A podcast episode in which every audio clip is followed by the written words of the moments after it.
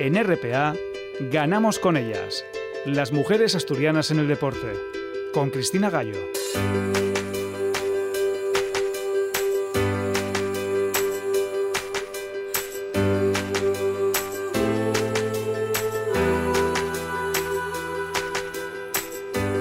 Programa 289 de Ganamos con ellas. Hemos llegado al domingo 14 de noviembre cerrando una semana en la que hemos conocido al adiós de Laia Palau a la selección, la gran capitana que se retira del equipo español después de 314 internacionalidades, 12 medallas, se dice pronto, entre mundiales, europeos y Juegos Olímpicos y sobre todo toneladas de baloncesto entre sus manos. Y en su cabeza, porque pronto empezará a trabajar con la Federación Española y es que su talento no, no podemos dejar que se pierda. En su despedida ella misma explicaba lo que en todos estos años han conseguido avanzar con su trabajo y advertía sobre la importancia de cuidarlo y mejorarlo. Que es que esto va de esto, que va de dar. Entonces, eh, yo no sé qué futuro, ni sé lo que hay. Bueno, es que no me he puesto a trabajar aún para la federación, pero em, yo lo que te diría es mantenernos. Eh, hemos hecho un paso y hay un cambio en cosas, ¿no? Yo creo que hemos avanzado en cosas. Entonces, no queramos eh, comernos etapas. O sea, estamos aquí, vamos a gozarlo. Vamos a gozarlo y afianzarlo, porque no es tan fácil las cosas. Están, pero es muy fácil destruir construir es muy complicado y destruir de un plumazo mm, se puede. Entonces, eh, vamos a cuidar esto que tenemos, que lo hemos conseguido, que nos ha costado mucho, cuidémoslo, o sea, de verdad, de verdad. Y, sigamos añadiendo cosas, ¿no? Pero no tiene que haber una cosa tremenda, no, pues yo ahora, algoritmo Z elevado al cuadrado y va a salir. No, la fórmula es la de siempre, que seguir trabajando y, y seguir cuidando lo que, lo que tenemos entre manos. Y seguir añadiendo. Por supuesto, porque todavía hay opción de mejora. No ya en su juego, porque está en un altísimo nivel, sino en sus condiciones. Laia Palau es una leyenda del baloncesto a la que solo podemos decir gracias por tanto. Echaremos de menos su magia con la selección, aunque seguiremos viéndola en acción en la Liga Endesa con el Spar Girona. Pero mágico es casi lo que hace una de nuestras protagonistas de este programa. Esta noche vamos a conocer a la primera persona en España que consigue bajar 80 metros bajo el mar a pulmón libre. Vamos a hablar con Isabela Sánchez Arán, especialista en apnea, que no deja de batir récords bajo el agua. Escucharemos también el segundo capítulo de las guerreras asturianas del balonmano. La semana pasada hablábamos con las pioneras. Hoy es el turno de Jessica Alonso, que en unos días se va a concentrar al Mundial porque es la delegada de esa selección de balonmano. Nos lo contará nuestra colaboradora, Andrea Martínez. Y tendremos rugby con nuestra olímpica Berta García, que acaba de regresar de Exeter, donde ha conocido desde dentro la academia del club inglés. Nos contará su experiencia y toda la actualidad del mundo bal. Ahora nos sumergimos en la profundidad del mar con Isabel Sánchez Arán.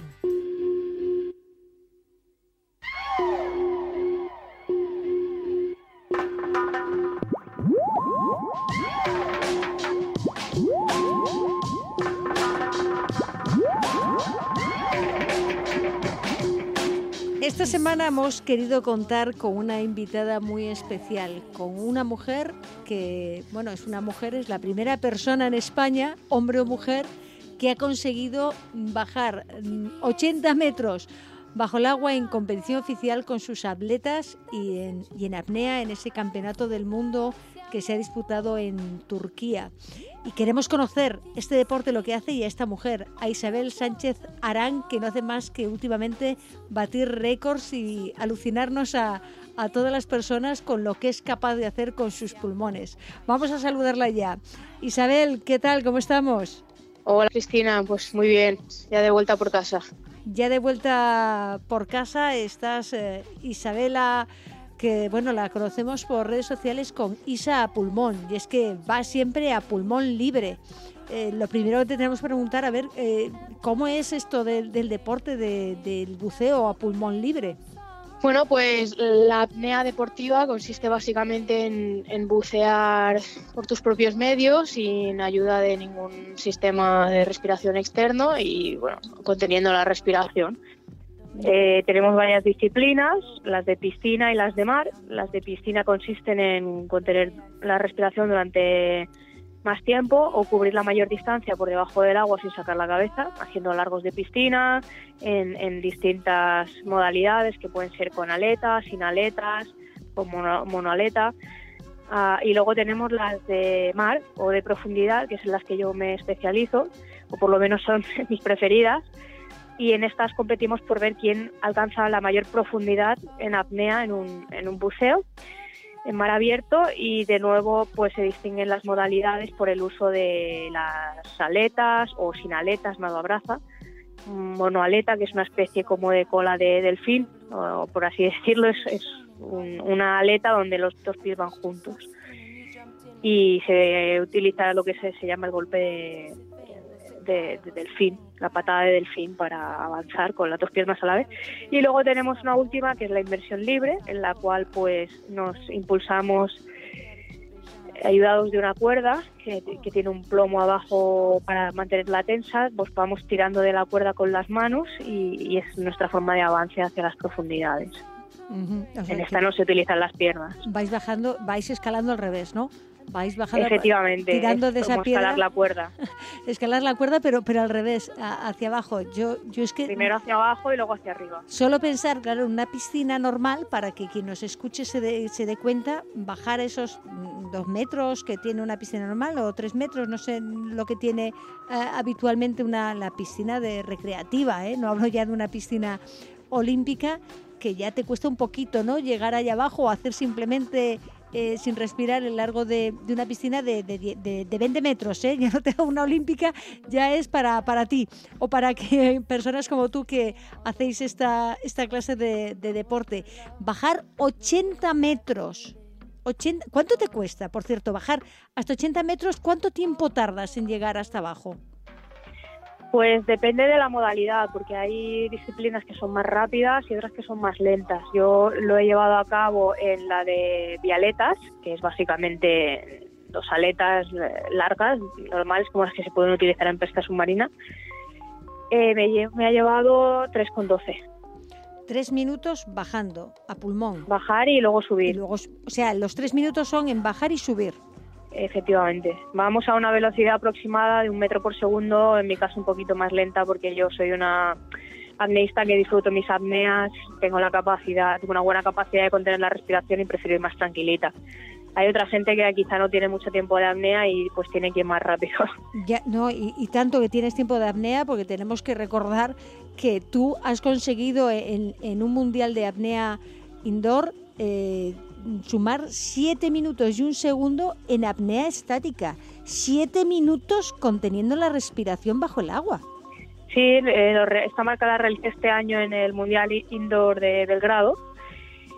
Y la verdad fue récord de España, una marca muy bonita y la verdad que súper orgullosa pero es que yo no me haga la idea, siete minutos sin respirar, es que no soy capaz de estar, yo creo que ni un minuto.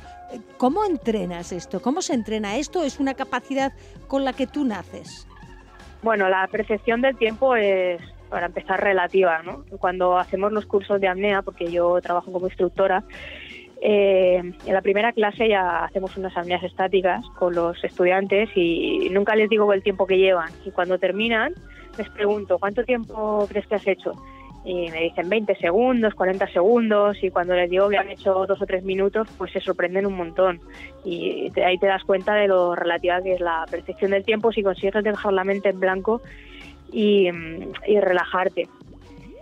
Y luego, bueno, pues cómo me preparo, pues depende de, de la disciplina objetivo, ¿no? Siempre la planificación se empieza por el final, con la fecha de la competición y la disciplina en concreto en la que eh, te quieres presentar y a partir de ahí, pues bueno, eh, miras el tiempo que tienes, planificas y normalmente al principio de temporada se hace más trabajo físico, piscina, luego quizá eh, tablas de entrenamiento para la tolerancia al, dióxido de carbono, a la acumulación de ácido láctico, porque claro, al no respirar ese ácido láctico no se limpia, se va acumulando en las extremidades y cada vez te responden menos. Y luego pues entrenamiento de técnica y conforme se acerca la fecha pues más perfeccionamiento también hay que mirar mucho la, alimentación, eh, descanso, como cualquier deporte, pero quizá la apnea es un deporte que es aún más sensible a los niveles químicos del cuerpo. Ah, pero donde la, gestión del oxígeno pues es, es principal.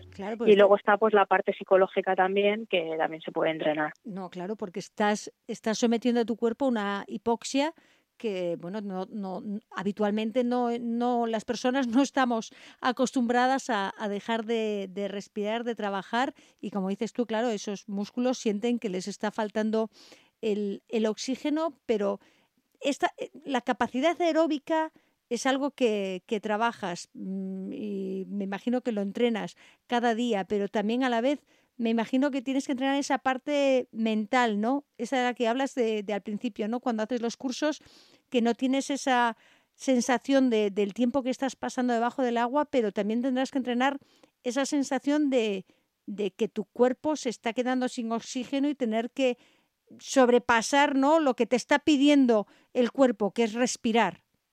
Sí, bueno, el trabajo aeróbico se trabaja sobre todo a principio de temporada como una forma de acondicionamiento general, pero lo que trabajo más bien es el trabajo anaeróbico. Mm. acostumbrar a los músculos a trabajar con poco oxígeno. Claro, en hipoxia. Sí, sí, en hipoxia, con poco oxígeno, utilizando otras vías metabólicas, como es la anaeróbica, y luego pues también no solamente la falta de oxígeno, sino la alta acumulación de CO2 y de ácido láctico. ¿Y eso lo entrenas siempre dentro del agua o lo entrenas también fuera del agua? No, no, al principio de temporada fuera del agua y luego te vas metiendo de a poco a poco dentro del agua y hacia el final, ya cuando se acercan los, los campeonatos, ya paras con el trabajo de fuera del agua y ya es todo eh, exclusivamente dentro del agua. Y luego está la parte psicológica que tú comentabas, que es muy importante porque, fíjate, yo siempre lo digo, yo lo pasaba peor cuando empecé y buceaba 30 metros que ahora que buceo 80. Y en la estática igual, eh, me costaba más al principio llegar a 6 minutos que ahora llegar a 7. Mm. Lo hago mucho más cómoda. Sí, por, por la experiencia, porque lo has trabajado y porque ya dominas evidentemente esta especialidad, pero eh, Isabela, ¿tú cómo, cómo te dedicaste a esto? ¿Cómo de repente descubriste que este era un deporte que, que a ti te gustaba y que tú querías ser apneísta? Bueno, yo lo que he tenido siempre claro es que me encanta el agua desde pequeña. Siempre, siempre lo digo en las entrevistas que mis recuerdos más felices de la infancia han sucedido dentro del agua, ya sea río, eh, mar o, o incluso un barreño que tenía allí en casa de mi abuela que me llenaba mi madre con agua y me metía dentro cuando era un bebé. Entonces a mí el agua me aporta bienestar y felicidad y yo creo que a muchísima gente. De hecho, siempre que pensamos en una imagen idílica de vacaciones o de disfrute, pues es una casita enfrente del mar. Entonces, el mar, por lo que sea, no voy a entrar ahora a analizar esas razones, yo creo que a, a los seres humanos en general nos aporta bienestar.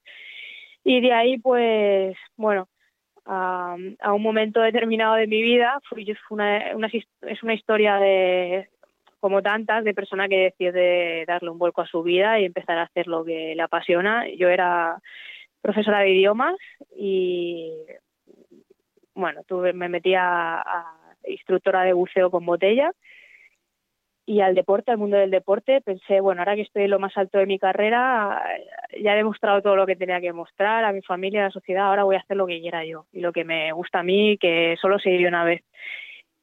Y, por ahí me metí al mundo del deporte profesional, empecé con esto de instructora de buceo y estando trabajando en mi trabajo, pues un día me llegó mi jefe con, ostras, ¿sabes que hay el campeonato del mundo de apnea aquí en, yo vivía en Chipre en aquel momento? Y por ahí fue por donde me entró, me llamó mucho la atención. En un primer momento pensé que era una locura, pero luego cuando me lo miré más de cerca, pues vi que era, era interesante, lo probé y me fascinó desde el primer momento.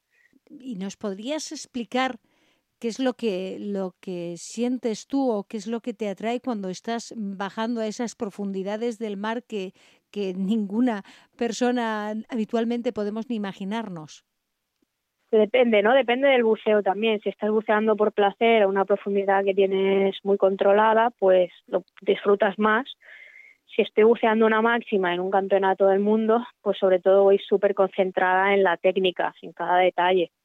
Sí, claro, en, una competición no es lo mismo, no, no, no lo disfrutas de, la misma manera, pero cuando estás habitualmente bajo el mar a profundidades que, que, los demás no, no vamos a ir porque no podemos, o si pudiésemos ir, iríamos con una botella de, de oxígeno buceando como, como hace alguien normal con apnea. ¿Cuál es la sensación? ¿Cuál es la diferencia en ir bajo el mar con una botella a, a ir a pulmón libre? Mira, el buceo con botella es como un paseo por la naturaleza. Mm, estás allí admirando la vida marina, es una experiencia de puertas afuera. Y el buceo en apnea, sobre todo lo que es el buceo deportivo, ya no hablo de las apneas recreativas que uno puede ir a ver peces, sino lo que practico yo, que es el, el apnea deportiva, pues es una experiencia eh, más introspectiva, de puertas hacia adentro. De hecho, la mayoría de deportistas de apnea, de, alta competición, ni siquiera utilizamos gafas para ver. Vamos con la cara descubierta, desnuda, y con los ojos cerrados, porque eso nos permite concentrarnos mejor en nuestras propias sensaciones y no distraernos con el entorno. Es como una meditación. Eh, es la experiencia más, más parecida que, he experimentado al, al aquí y ahora. Y yo siempre digo también que, bueno, que el buceo, a mí me sigue gustando mucho el buceo con botella, me encantan las dos cosas, pero lo veo más el buceo con botella, siempre digo, es como el marido, ¿no? Es, es más estable, está ahí para toda la vida, es tranquilo, te, da seguridad y la, la apnea es como, es como el amante, porque es como de, aquí te pillo, aquí te mato, es arriesgado, es un subidón y bueno, me hace gracia hacer esta comparación. Sí, sí, menuda comparación nos acabas de hacer entre una cosa y otra. No sé, no sé yo cómo, cómo coger esta, esta comparación, pero eh, tú cuando, cuando bajas en este mundial, estás concentrada, estás compitiendo al máximo, estás bajando, te estoy imaginando eh, bajar con, con, esos ojos cerrados. Mm, por tu cabeza, ¿qué pasa? ¿Vas contando, vas contando, vas eh, sintiendo tu respiración, vas sintiendo tus músculos? ¿Qué es lo que, qué es lo que vas sintiendo? Pues voy sintiendo la presión del agua en mi cuerpo, voy sintiendo cómo se comprimen los pulmones y mm, intento abrazar esa sensación y aceptar que no voy a poder respirar hasta dentro de un rato y disfrutar la bajada para poder bajar a esas profundidades tienes que sentirte bien con lo que estás haciendo, feliz y disfrutarlo. Si tú en el fondo de tu mente hay miedo o hay inseguridad o cualquier otro pensamiento negativo, tu cuerpo va a activar mm, trampas que te van a hacer que falles la compensación de los oídos o detalles técnicos que de repente ya no vas a no te van a salir bien y te vas a tener que dar la vuelta y volver a la superficie. ¿En alguna ocasión te, ha pasado eso? ¿Te, has puesto tú trampas porque no has estado lo suficientemente concentrada y has tenido algún problema en, la bajada o en la subida? Sí, muchas veces y de hecho para el 90% de los apneístas, que es algo que a lo mejor te puede sorprender, lo que limita su actuación, o sea, lo que nos frena de seguir yendo más profundo, no es que nos quedemos sin oxígeno, sino mm, la capacidad nuestra de compensar los oídos. Y eso es algo que está muy relacionado con la relajación. Si yo bajo X, profundidad X metros y no bajo más, no es porque mm, a la vuelta me quede sin aire, es porque ya no consigo compensar más los oídos y me, me duelen que es lo típico que puede haber experimentado mucha gente al meterse, como tú dices, en una piscina recreativa a dos o tres metros y sientes que, que te, aprieta la cabeza, que te duelen los oídos. Pues esto hay técnicas para mm, compensar los oídos y que no te duelan, pero es algo que siempre estamos aprendiendo y siempre estamos mejorando y nos limita en la profundidad. Uf, es que no me lo quiero ni, ni imaginar lo que tiene que ser, pero evidentemente hay que, hay que tener pasión como tienes tú por este deporte, tener dedicación y tener la capacidad de, hacer toda esta meditación, de esta relajación y de tener eh, tu cuerpo y tu mente en absoluta paz y en absoluta mm, fusión ¿no? y comprensión para que puedas hacer lo que lo que haces, lo que lo que no sé en este mundo de, Y date cuenta, perdona que te interrumpa, que es un ejercicio de sinceridad total eh, hacia ti mismo, porque tú a los otros los podrás engañar, podrás pretender que estás tranquila cuando en realidad estás nerviosa, pero a ti mismo y a tu cuerpo y a tu parte inconsciente no la vas a poder engañar. Entonces, por eso eh, que en parte la mía es un deporte que engancha a tanta gente por la sinceridad total que tienes con tu cuerpo, con contigo misma y desde luego que conoces muy bien, perfectamente tu cuerpo para poder hacer eh, lo que haces. Ahora lo que me gustaría saber de este deporte, que conocemos tan poco y que en España no sé si sois eh, muchas, sois pocas quienes lo practicáis o en el mundo, yo no sé si, si, mm, si en este deporte tenéis algún tipo de compensación, lo hacéis por puro placer o, o cómo, cómo funcionáis, porque claro, tú acabas de batir eh, varios récords, vienes de ese mundial y consigues la mejor marca que ha hecho ninguna persona en este país, en España, bajando 80 eh, metros a, pulmón libre. Y después a casa, ¿qué te llevas? Pues una palmadita en la espalda, la satisfacción de haber alcanzado tus objetivos, de explorar y expandir tus, tus limitaciones y bueno, en cuanto a lo que es la compensación económica, pues mm, es un deporte bastante joven. Piensa que competiciones a, este nivel solo las hay desde el 91.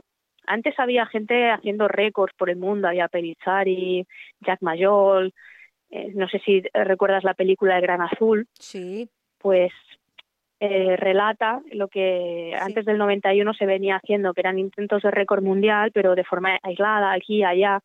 A partir del 91 surge la Asociación Internacional por el Desarrollo de la Apnea, cuyo objetivo era pues crear una serie de parámetros, mm, una, normativa que le permitiera homologar eh, récords alrededor del mundo y a raíz de ahí se empezaron a organizar también competiciones y hace unos años que se creó también un sistema formativo y se pueden ahora tomar cursos de apnea como se toman de, buceo con botella. Entonces es un deporte bastante joven y está creciendo en practicantes y en visibilidad porque es algo muy novedoso con unos valores medioambientales y humanos y psicológicos preciosos. Entonces cada año pues esto va creciendo, empieza a haber algunos pequeños patrocinadores, pero. Yo creo que hay muy pocas personas, en, muy pocos atletas en este mundo que vivan de competir ah. y de sus patrocinadores. Los demás tenemos que ir combinando un poquito de aquí, un poquito de allá, un poco de tu propio trabajo y intentar tirar de nuestras carreras deportivas adelante. Queda mucho por, por hacer por lo, lo, que veo, pero desde luego para ti es una pasión absoluta, pero lo primero que tenemos que decir ya para terminar, Isabela, es que este no es un deporte para empezar por, por libre y hacerlo sin tener y sin saber en qué consiste y cómo se hace, ¿no? Porque pueden venir los accidentes. Bueno, pueden venir y de hecho vienen. Es como en el buceo, la primera regla del buceo, si a, los practicantes nos están escuchando ya saben cuál es, nunca vayas solo. Mm. Y la apnea es igual, nunca vayas solo, pero además tienes que ir con alguien bien formado y tú tienes que estar bien formado, porque si yo voy con mi abuela y le digo, abuela, siéntese usted aquí, écheme un ojo que voy a ir a la piscina a hacer unas apneas. Pues, como si fuera solo. ¿Vale? Entonces, los accidentes pueden venir y de hecho los hay. Cada año estamos eh, escuchando, nos llega de que ha habido alguna persona que se ha puesto a intentar hacer apneas en la piscina por su cuenta y ha tenido ha tenido un accidente y trágicamente pues ha fallecido y curiosamente lo que observamos es que muchas veces o la mayoría de las veces estas personas tienen un perfil de persona deportista o relacionada con el mundo del agua e incluso de los rescates. Son personas que por lo que sea se confían porque se sienten en su medio y bueno, pues eh, cometen a cabo estas, estas imprudencias y se ven en, problemas luego. Exacto, que no es para no es para cualquiera, esto hay que entrenarlo. No cuesta nada, si, si a alguien le gusta practicar la apnea o tiene curiosidad, que se acerque a un, a un instructor que es muy fácil encontrarlos por internet o puede contactar conmigo que yo le puedo ayudar a encontrar el más cercano y de confianza en su pueblo. Ojo, tampoco todos los instructores no, no valen, eh, porque la apnea es una cosa que aún no está bien bien reglada, entonces cualquier hijo de vecino puede salir en, Instagram y decir yo soy instructor que, y tener eh, muy buenas habilidades de marketing, pero muy, muy malas habilidades de eh, instructor. eso, es lo que, eso, es lo que, pasa en las redes sociales, que hay muchos profesores de, de nada porque son de todo y son de son de son de nada pero no hay una es peligroso porque hoy en día cualquier persona que sepa de marketing te puede vender cualquier cosa. Yo cuando veo una persona que tiene un marketing muy elaborado ya no me fío. Mm, ah, bueno, pues no sé yo. lo del marketing es cierto, el marketing te puede vender, te pueden vender lo, lo que quieran, pero no hay una federación que, que regule, que tenga eh, las normas y a la que se pueda dirigir cualquiera que quiera eh, interesarse por este deporte? Efectivamente, tenemos la Federación Española de Actividades Subacuáticas, que también tiene delegaciones a nivel autonómico, por ejemplo, Federación Andaluza de Actividades Subacuáticas o respectiva, y ahí os pueden informar de cuáles son los instructores federados. Mejor ir por la Federación Deportiva y conocer a quien realmente está preparado y tiene la titulación para que lo aprendas bien y lo hagas sin riesgo y sin peligro pero como Isabel, Isabela Sánchez Arán, Isa Pulmón, hay muy pocas personas en el mundo que sean capaces de hacer lo que hace ella con esos récords de siete minutos y un segundo en apnea estática debajo del agua o ahora que ha conseguido esos 80 metros en buceo al pulmón libre en todo un mundial de apnea que ha disputado en Turquía. Pues Isabel Sánchez Arán, un placer hablar contigo, conocerte, conocer tu deporte y bueno, a ver cuál es la próxima cifra, el próximo número con el que nos sorprendes, pero siempre con, con cuidado, con tu relajación, con tu total comunicación de tu cuerpo y tu mente, pero gracias por hacer lo que haces y que tengas mucha suerte y que sigas trayéndonos tantas buenas noticias como nos traes. Muchísimas gracias y me gustaría nada para cerrar recordar a todos los que están escuchando que somos un país que está rodeado de agua y que yo creo que necesitamos todos reencontrarnos un poco con nuestra naturaleza acuática y la apnea. No tiene por qué ser llevada al extremo, se puede practicar a un, a un nivel recreativo muy cómodo y que se disfruta mucho y que animo a todo el mundo a que lo pruebe pero siempre que primero contacten con la federación deportiva que tengan más cerca, en Asturias, en Andalucía, en cualquier comunidad autónoma en la que se encuentren. Pues gracias Isabela y hasta siempre. Adiós. Sigue la actualidad del programa en nuestra página de Facebook Ganamos con ellas.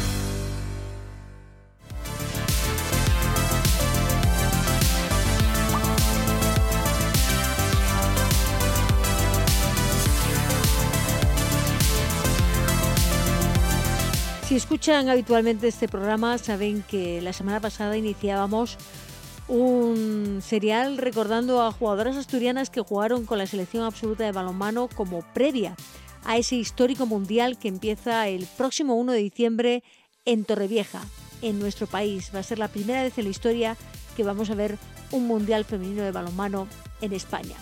Empezamos esta serie el domingo pasado con las pioneras de aquel histórico primer partido de la selección femenina del que se cumplen ya 54 años, porque tuvo lugar un 10 de noviembre de 1967.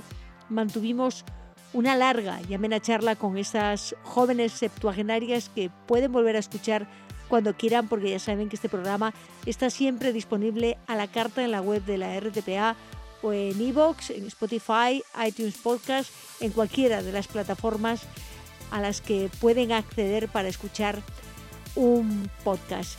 Y de los inicios nos vamos a ir casi a los finales, porque esta semana vamos a hablar con Jessica Alonso, bronce olímpico con las guerreras, penúltima de las asturianas que jugó con la selección, aunque la verdad es que nunca dejó realmente a las guerreras porque sigue siendo su delegada.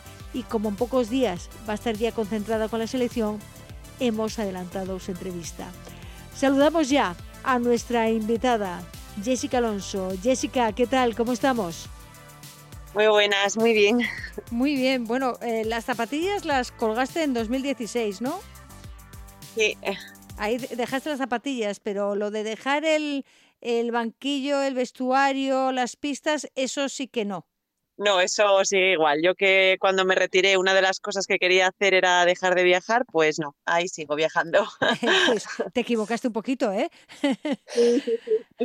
ahora, porque ahora, ahora, ahora viajas, pero viajas de, otra manera, ¿no? ¿Con, con otro relax o no? ¿O, tienes también el mismo estrés, más estrés? Ahora peor, porque en los viajes es donde realmente tengo que estar pendiente de que todo salga bien, de que las chicas lleguen bien, de que cuando lleguen esté todo en orden. Bueno, cuando eres jugadora, lo importante son los 60 minutos de partido. Cuando eres delegada, es el resto del día, las 24 horas. Es distinto. Eh, las 24 horas y, otros cuantos días antes de que haya cualquier competición, ¿no? Sí, bueno, últimamente ya es eh, todo el año, porque cuando no es una cosa es otra. Siempre estás un poco de mamá con todas. Así que, pero bueno, encantada, ¿eh? No, no me quejo. Bueno, eh, de mamá con todas, ¿tienes todavía en la selección alguna de, por lo menos en, los últimos juegos, eh, tú habías jugado con ellas? Sí, sí, sí. Bueno, digo de mamá en cuanto al rol, porque en cuanto a la edad, pues eh, tengo todavía muchas compañeras, Silvia Navarro, Sandy Barbosa, Nerea Pena, Carmen Martín, con todas compartí vestuario y bueno, además de ahora ser su delegada, somos amigas. Así que sí, sí. Bueno, sí, con Nerea Pena me imagino que viene la amistad ya de, de Lichaco, ¿no? Sí, con Nerea es especial la relación que tengo con ella. Realmente con las navarras eh, siempre genera un vínculo muy bueno y bueno, con Nerea hay algo más que, que, una compañera de equipo, sí es cierto. Sí, lo que pasa es que ahora, la, bueno, ahora hace mucho tiempo que la tienes eh, muy lejos, porque en España hace mucho tiempo que no vemos a Nerea, a no ser que esté con la camiseta de la selección. Sí, sí es verdad, pero bueno, eh, como bien sabemos, las amigas siempre están ahí y a veces verlas de vez en cuando hasta es mejor, así que por eso no hay problema. Bueno, eh, te está escuchando Andrea Martínez, nuestra especialista en la sección de, de balomano, con la que también creo que compartiste camiseta. Hombre, claro, y unos años muy buenos aquí en Gijón, que al final yo creo que los inicios del balomano son los que más nos marcan. Y claro que sí, con Andrea he vivido muchas experiencias muy buenas y, hemos sido muy buenas compañeras dentro del vestuario y por supuesto, claro. Bueno, Andrea, ¿qué nos cuentas de, Jessica Alonso como jugadora? Eh, que a mí me parece que fue ayer cuando Jessica llegó de la calzada a, mi casa, lo que era de aquella, ¿no? Yo siempre estuve en el balonmano Gijón y Jessica, hasta antes de, de, ser compañera, era, bueno, rival, muy jovencita rival. Y me parece que fue ayer cuando empezamos en primera a jugar fases de ascenso y cuando con Jessica empezamos a jugar en División de Honor. La verdad que son momentazos eh, muy buenos y, ver hasta dónde llegó una de tus compañeras, pues, pues la verdad que, que emociona, ¿no? Pero ¿cómo era, Andrea, ese extremo derecho? ¿Cómo era en el campo? Bueno, Jessica con nosotros era lateral, sí, era lateral goleador. Yo creo que incluso competíamos hasta por lanzar los penaltis, yo creo, ¿no? Siendo compañeras, ¿eh?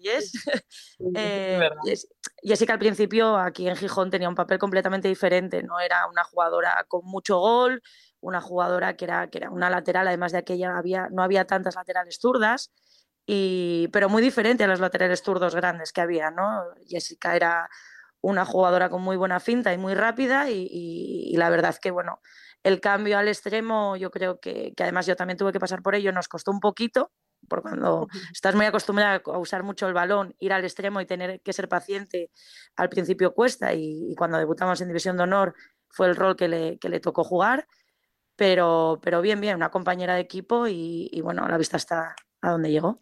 Em, Jessica, tú ¿Tu cambio como jugadora fue realmente cuando te fuiste a Lichaco, cuando dejaste Gijón? Sí, coincidieron muchas cosas además porque mi último año en Gijón eh, estuve lesionada de la rodilla, eh, fueron ocho meses muy duros y ahí yo creo que también pegué un cambio sobre todo de madurez eh, como jugadora, ¿no? De, bueno, voy a apostar por esto, me voy a ir fuera de casa, acabo de salir de una lesión dura y, y bueno, llegué a un club además en el que la exigencia era máxima me costó cambiar mucho el chip, eh, me costó también, como bien decía Andrea, cambiar de rol, porque realmente cuando salí de Asturias fue cuando empecé a jugar solo de extremo y bueno, yo venía viciada de, mm, bueno, pues de jugar en tu casa, de poder hacer lo que querías, de lanzar todas las veces que querías, de ser un poco la líder.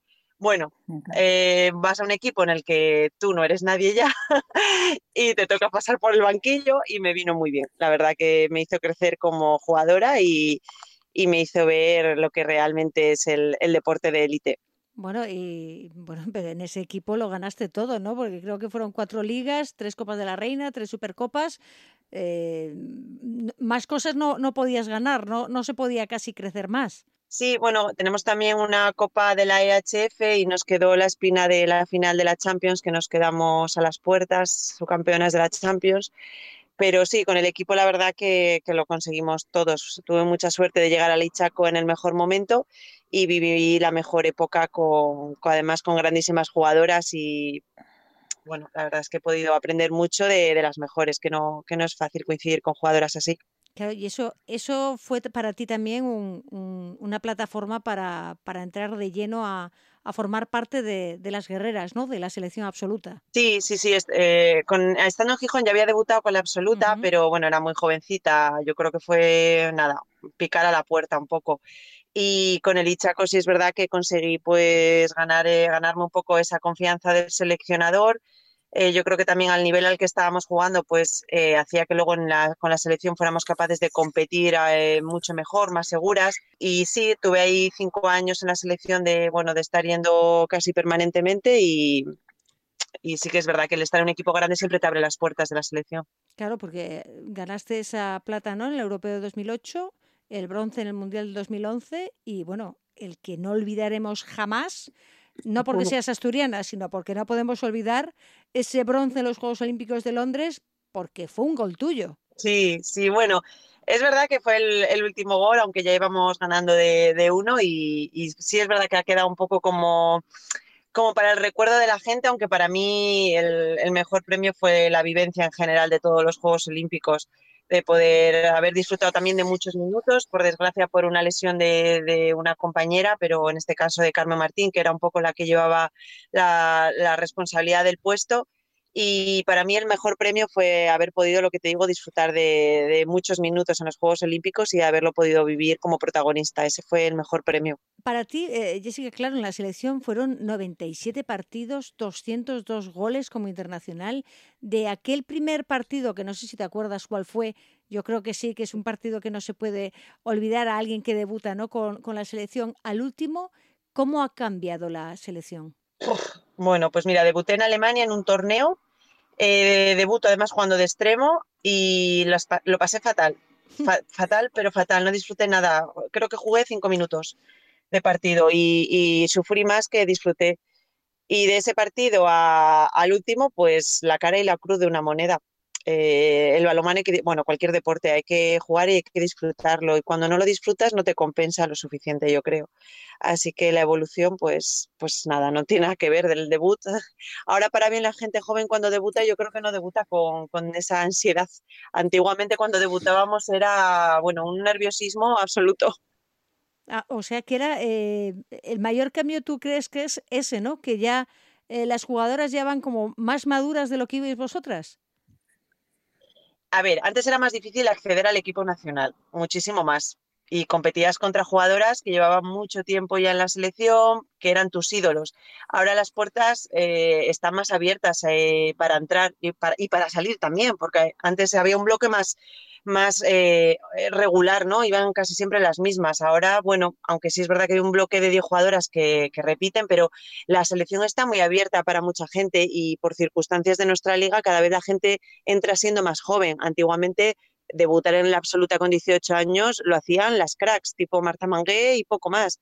Ahora no, ahora es más fácil acceder. Entonces, eh, el que ellas puedan entrar y competir con gente que juega en su club, con la que juega en su club, te hace estar más cómoda dentro del equipo nacional. Yo cuando debuté jugaba aquí en mi casa eh, y debuté con jugadoras que algunas estaban nominadas a ser mejores jugadoras del mundo. Entonces el cambio era muy brusco entre una cosa y otra. Yo creo que ahora es más, hay menos cambio tan radical, ¿no? Están más habituadas. Y para ti el, ese adjetivo que os han puesto tan, tan bonito, que es un sustantivo ya, ¿no? Las guerreras. Eh, ¿En qué momento las guerreras comenzaron a ser las guerreras? Para ti, ¿eh? Em, bueno, a ver, es verdad que la campaña de las guerreras surge en Londres en la preparación para los Juegos Olímpicos, eh, pero sí es verdad que ya llevábamos unos años como adquiriendo ese nombre, pues porque a priori ningún equipo nacional nos respetaba. Cuando íbamos a los campeonatos del mundo, de Europa, pues llegaban las noruegas, los países estos que tenían pues muchísima más oportunidad de conseguir una medalla, y a las españolas no nos miraban nunca hasta que poco a poco, sin tener, sin, ser tan altas ni correr tanto, eh, en la cancha demostrábamos que éramos muy guerreras, era muy difícil ganarnos y nunca dábamos el partido por perdido. Entonces se nos, se nos empezó a quedar un poco ese, ese nombre, ¿no? ese adjetivo de guerreras, de aunque no somos la más grande ni la más ni tenemos el mejor lanzamiento ni las más fuertes, somos las que más guerra y las que más cuesta ganar en la pista. Y ahí empezó todo un poquito. Yo creo que desde la primera medalla en Macedonia y luego lo acabamos un poco ya de enmarcar en, Londres. O sea, para ti la primera medalla de Macedonia es la, el, antes y el después de la selección, ¿no? De ser una selección que, con la que nadie contaba, ¿no? A empezar a ser las guerreras, ya dar un poquito de, miedo jugar contra vosotras. Sí, absolutamente, porque además es que nos faltaba creernos que podíamos ganar. Y una vez eh, nos lo creímos, bueno, pues ahí está el ciclo olímpico que fuimos capaces de, hacer. Yo creo que no, un equipo no pasa de ser eh, malo a bueno ni de bueno a malo en un día. Al final era eh, un poco de confianza en nosotras mismas y bueno, pues eh, la primera medalla abrió la puerta a lo que a los éxitos que llegaron luego, que todavía después de Londres llegaron otras dos medallas más. Entonces, bueno. Y desde ese primer partido que jugaste tú con la selección en el 2005 hasta, bueno, el último que has podido vivir con las guerreras, porque tú sigues estando con las guerreras como, como delegada, ¿cómo ha sido, cómo ha sido la evolución? ¿Qué es, qué, qué es lo que ha cambiado? ¿Cómo, ¿Cómo ha mejorado? ¿Habéis tenido más recursos? ¿Tenéis eh, más medios? Bueno, el cambio ha sido radical en todos los aspectos. Vamos a ver, en todos, desde las dinámicas internas de grupo hasta la visibilidad que todos somos conscientes de, la era en la que vivimos, de, los medios de comunicación. Eh, yo me he pasado un mes concentrada y nos lavábamos nosotros la ropa a mano, que los calcetines el último día eran cartones, o sea que yo ya no era ni calcetín. Eh, ahora las condiciones de las jugadoras dentro del equipo nacional está totalmente profesionalizada. Eh, ellas solo se tienen que preocupar de entrenar. Llevamos un cuerpo técnico que cada vez vamos ampliando más, que bueno, pues ahora la última incorporación y por la parte que le toca a Andrea, pues es el entrenador de porteros y nos aprovechamos un poco también de sus conocimientos como psicólogo, a Jorge Martínez, y somos eh, siete, ocho técnicos, cuando antes eran cuatro técnicos los que viajaban con nosotras. Eh, bueno, a ese nivel eh, no, no hay color y luego, bueno, la plataforma de la Federación Española ha cambiado totalmente, la visibilidad que tenemos, eh, la imagen, cientos de cosas que, han cambiado y que han cambiado en la sociedad en general. Pero, y ahora mismo tú que estás dentro como delegada y que has sido jugadora, que nos has dicho que ha evolucionado, que no tiene nada que ver, ¿no? De ese 2005 de lavarte tú la ropa y los calcetines a lo que hay ahora. ¿Falta algo más? ¿Tú echas todavía algo en, falta? ¿Cambiarías algo más? ¿Darías un pasito más? A ver, siempre hay que dar un paso hacia adelante y hay que seguir mejorando. Eh, para mí el cambio ha sido eh, muy positivo en estos últimos años, muy positivo. ¿Qué mejoraría yo? Mejoraría el nivel de, los, de nuestra liga en España, pero lo mejoraría desde, partiendo desde los clubs, de que pudieran tener mejores recursos económicos para poder mejorar sus plantillas y hacerlas más potentes y poder traer jugadoras buenas para que nuestras jugadoras nacionales aprendieran también de, las buenas y se recuperara ese nivel de liga. Pero claro, eso va unido a otros factores más complicados de solucionar, porque todo lo que hagan bien los clubs al final se va a transmitir en el éxito de la selección. Nuestro mm. año olímpico fue muy bueno porque en el Ichaco estábamos a muy buen nivel y el equipo nacional estaba formado por 10 jugadoras del Ichaco. Eh, falta eso en nuestra liga, pero es que ¿qué voy a decir? Si es que la sociedad en general después de la crisis ha pegado un bajón en todos los aspectos, en el deportivo, pero en todos los aspectos sociales. Entonces, que vuelva esa época de tantos excesos económicos, pues va a ser muy complicado. A corto plazo lo que podemos pedir a los clubs eh, es que cada vez sean más profesionales, que mejoren sus estructuras eh, de club a nivel de, sobre todo, pues eso, de, de, invertir en marketing, en visibilidad, en gerencia, en que cada vez sean más profesionales para poder conseguir más recursos. Claro, no, pero tiene que venir eso, el apoyo económico también, que lleguen patrocinios, patrocinadores, que llegue un impulso que les ayude, porque el Ichaco tú lo viviste muy bien, de ser el mejor equipo eh, que había a desaparecer, pero de un año a otro. Eso lo viviste tú en tu carne. Claro, a ver, el hecho está en que nosotros eh, como estructura de club teníamos 10 personas trabajando dentro del club, eh, dos de ellos se dedicaban exclusivamente a buscar patrocinadores, eh, otros dos teníamos en visibilidad del club, en comunicación, eh, y bueno, el resto de gente estaban todos profesionalizados, vivían exclusivamente de su aportación al club. Entonces, claro, teníamos mucho dinero porque la gente se dedicaba exclusivamente a eso, a intentar sacar dinero para el club. ¿Qué pasa? Que nuestro patrocinador principal, que estaba metido en, en la construcción, quebró. Entonces el club se fue a la quiebra. Pero no nos olvidemos, el club tenía dinero porque había gente que se dedicaba profesionalmente a obtener ese dinero y no vivíamos de subvenciones públicas, porque el gobierno de Navarra llegaba hasta donde llegaba Mm.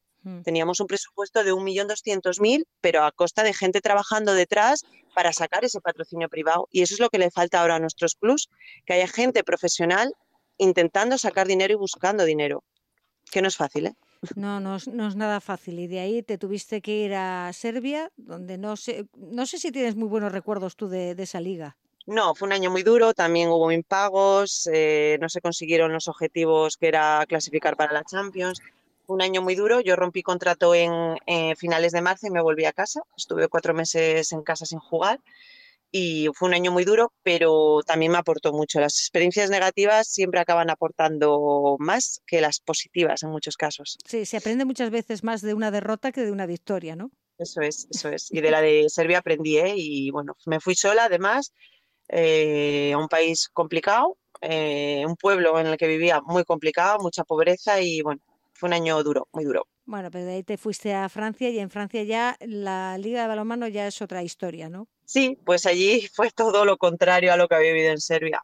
Eh, profesionalidad 100%, eh, visibilidad 100%, las jugadoras allí somos estrellas, por decirlo de alguna manera. Las empresas se pelean por tener deportistas de alto rendimiento en sus empresas trabajando para formarles. Eh, bueno, es, es, otra estructura Em, y fueron, sinceramente, fueron a nivel personal, fueron mis mejores años deportivos. Los tres años que estuve en Francia, eh, creo que fue los mejores años a nivel de rendimiento mío, ¿eh? Y disfruté muchísimo. Me imagino que sí, y allí ya te retiraste, ¿no? Ya de Francia ya no volviste a jugar.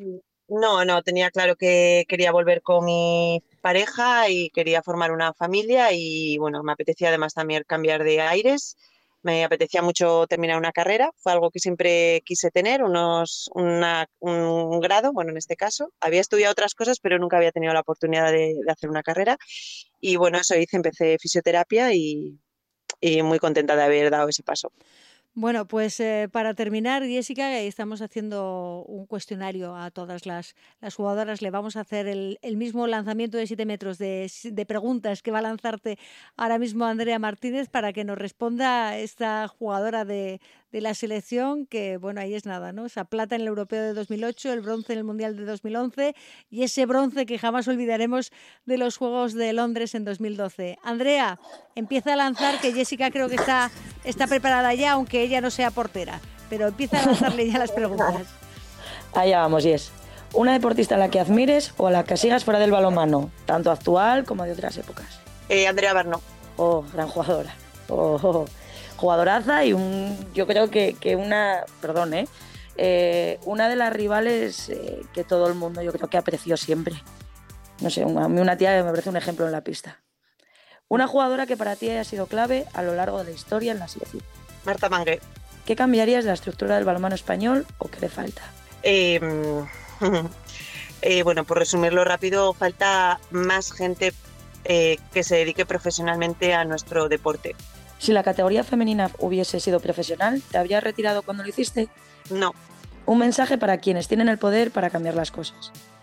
Uf, un mensaje. Que, piensen en el balonmano en general y no en, lo que solamente les rodea a ellos. Que piensen en el bien del, balonmano, del balonmano en general. Un partido que nunca olvidarás. Para bien y otro para mal. Eh, para bien, en la final de, bueno, la final, el tercer y cuarto puesto de Londres y para mal, la final de la Champions que perdimos en, Pamplona. Un deseo por cumplir. Un deseo por cumplir. Ganar una medalla de oro, no tengo ninguna medalla de oro, pero ya no lo voy a poder cumplir. Bueno, igual estás en el equipo de una manera u otra. Un pronóstico para este mundial. Eh, yo creo que vamos a pelear por medalla Ojalá, ojalá, Jessica, ¿eh? nos lo apuntamos, ojalá que sea, que sea eso, ¿verdad? Ya para cerrar, simplemente, Jessica, ¿este mundial por ser aquí en España te está llevando más trabajo a ti o precisamente por ser aquí estás tú mucho más tranquila? No, mucho más trabajo, mucho más trabajo, porque además eh, te, eh, te incumbe a ti también, quieres que salga bien las cosas, entonces estás como un poco pendiente de, todo, de todo. Y sí que al final, pues eh, no solo ejerces de delegada, eh, aparte como junta directiva, pues también tienes otros roles y bueno, llevamos desde que empezamos con, las con la preparación del Mundial, es impresionante la cantidad de cosas que hay que tener atadas y, y está dando muchísimo trabajo a la federación. Bueno, un trabajo que esperemos que tenga sus réditos y que veamos no solo en la cancha por el rendimiento de las guerreras, sino por cómo se lleva toda la organización y por todos los partidos y todas las selecciones que, vienen, que esperemos que aplaudan por la organización y por cómo se ha preparado este Mundial. Jessica Alonso, gracias por atender nuestra llamada y mucha suerte por lo que te toca va, a tocar vivir desde ese banquillo y por lo que nos corresponde a todas, por vivir con las guerreras un mundial en nuestra casa, en España. Gracias Jessica y mucha suerte. Muchísimas gracias a vosotras. Mucha suerte Jess.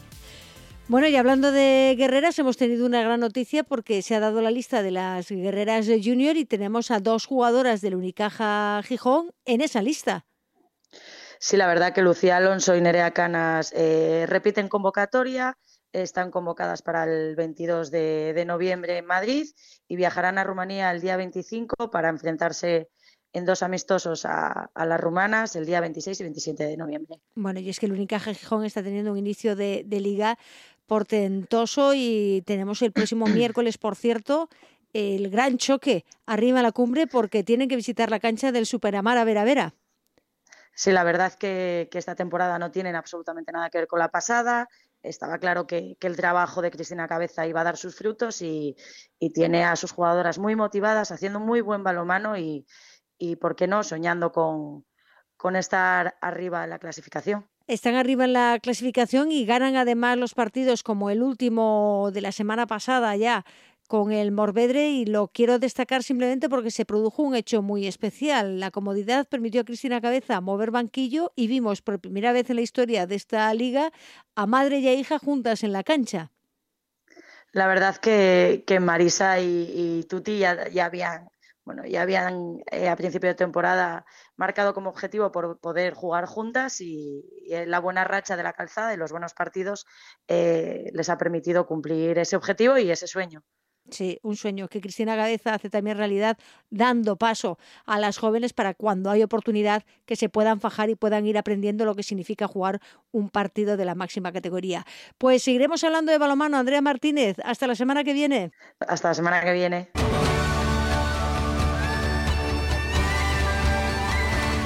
Toca hablar de rugby, que llevábamos mucho tiempo sin hablar de este mundo oval con nuestra experta con Berta García, pero es que ha estado de viaje y es una de las cosas que nos tiene que contar porque se ha ido hasta Inglaterra para asistir, para conocer y ver desde dentro cómo funciona esa academia de Exeter donde está nuestra conocidísima y admiradísima leona Patricia García. Berta García también, ¿qué tal? ¿Cómo estamos? Hola, muy buenas a todas, después de tanto tiempo. Bueno, ¿cómo ha sido esa experiencia de Exeter?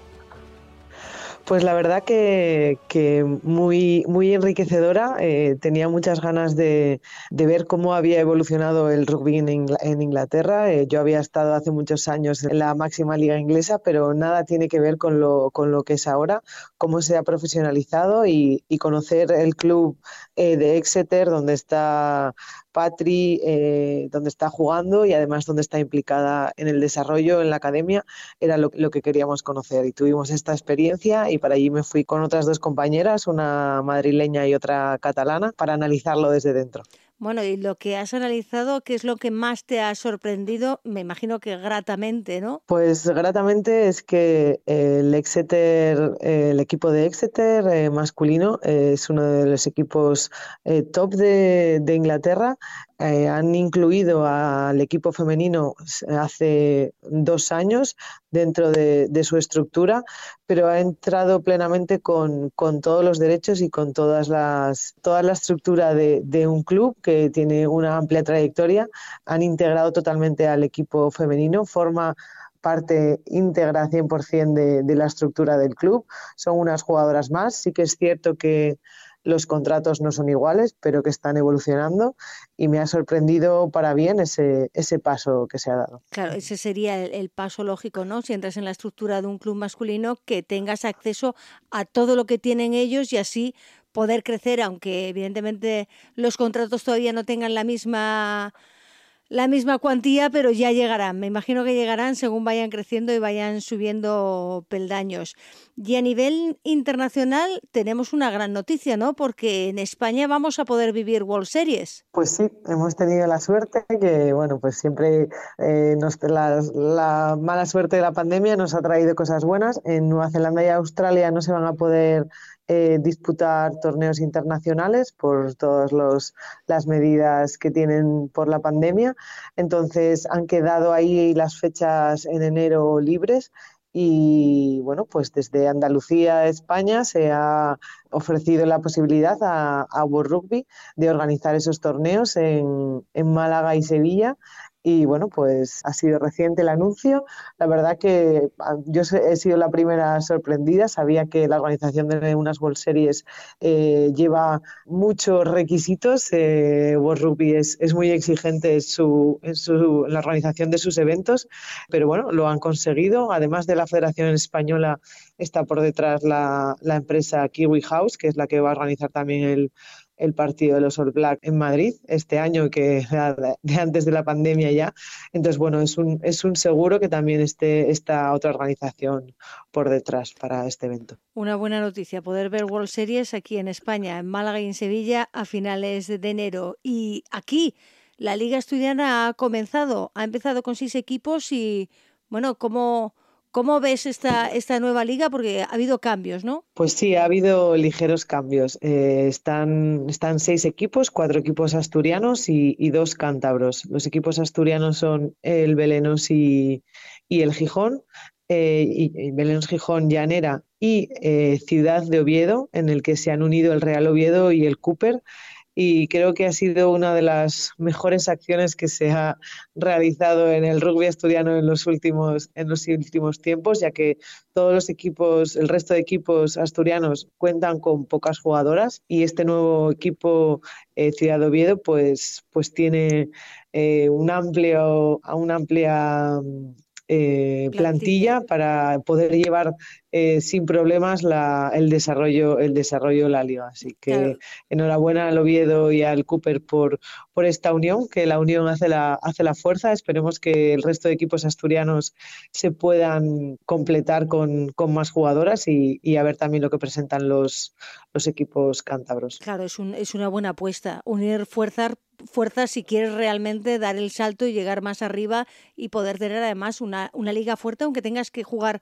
con Cantabria, pero si quieres dar el paso y subir, no te queda otra porque no tenemos muchas jugadoras. De hecho, mm, está convocado para el próximo día 20 de noviembre una, una jornada de captación de jugadoras en la laboral, ¿no? Exacto, desde el Gijón Rugby Club eh, se ha eh, presentado un proyecto de, promoción del rugby para, para las mujeres. Eh, se ha estado llevando a cabo eh, sesiones de promoción durante este mes de noviembre en diferentes institutos de la ciudad y se va a culminar con, con el sábado 20 de noviembre eh, un encuentro de todas las chicas en edad de, de instituto para acudir al, al, campo de rugby y ver in situ pues todas las características del rugby y, ver si, si les gusta, además de lo que, de lo que pudieron ver en los institutos, ¿no? para sumarse al, al equipo de Gijón. Si alguien, si alguien está escuchando y alguna quiere probar, eh, ¿tiene que inscribirse o simplemente aparecer allí el sábado 20 de noviembre? Eh, inscribirse. En, eh, difundiremos un cartel en las redes sociales de Ganamos con ellas. ahí hay un, un, mail de contacto y un, y un teléfono y solamente tendrían que mandar el nombre y el año de nacimiento para para inscribirse y saber con cuántas chicas contamos. La verdad que ya tenemos muchas inscritas y seguro que va a ser una fiesta para, para las chicas que conozcan el rugby por primera vez. Pues ojalá que sí. Mañana pondremos en nuestras redes sociales todos los datos de esta convocatoria de captación de jugadoras el 20 de noviembre en la laboral. Pues Berta García, volveremos a hablar de rugby, a ver qué tal ha ido la captación y tendremos que hablar con ese ciudad de Oviedo para que nos cuenten lo que han hecho y a ver si aprendemos y seguimos uniendo fuerzas en Asturias entre los equipos para poder llegar a lo más alto. Muy bien, pues saludos para todas.